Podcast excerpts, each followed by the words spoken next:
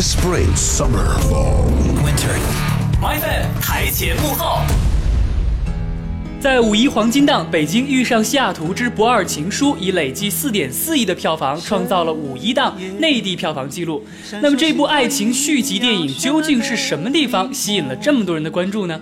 首先从阵容上来说，奔着汤唯女神和吴秀波男神去的影迷肯定不少。从当年《色戒》里的王佳芝到这部《不二情书》里的焦爷，不管是激情的还是文艺的，汤唯都将每个角色演绎得淋漓尽致。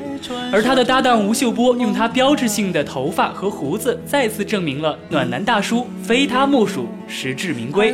除了明星阵容，《北京遇上西雅图一》的成功也为第二部打下了良好的基础。他是世界上最好的。他也许不会带我去坐游艇、吃法餐，但是他可以每天早晨都为我跑几条街去买我最爱吃的豆浆油条。虽说电影第二部与第一部毫无关系，但是第二部《不二情书》的名字却让人眼前一亮。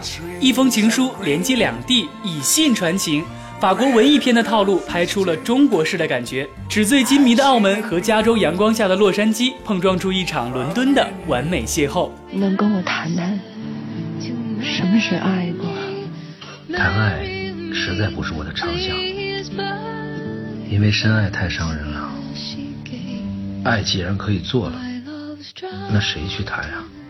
比起第一部的故事性，第二部就显得诗意很多。但是回过头想想，要不是汤唯和吴秀波，要不是第一部的口碑，就单凭松散的叙事和城市文化的拼贴，《北京西雅图二》好像也和旅游片没什么差别吧。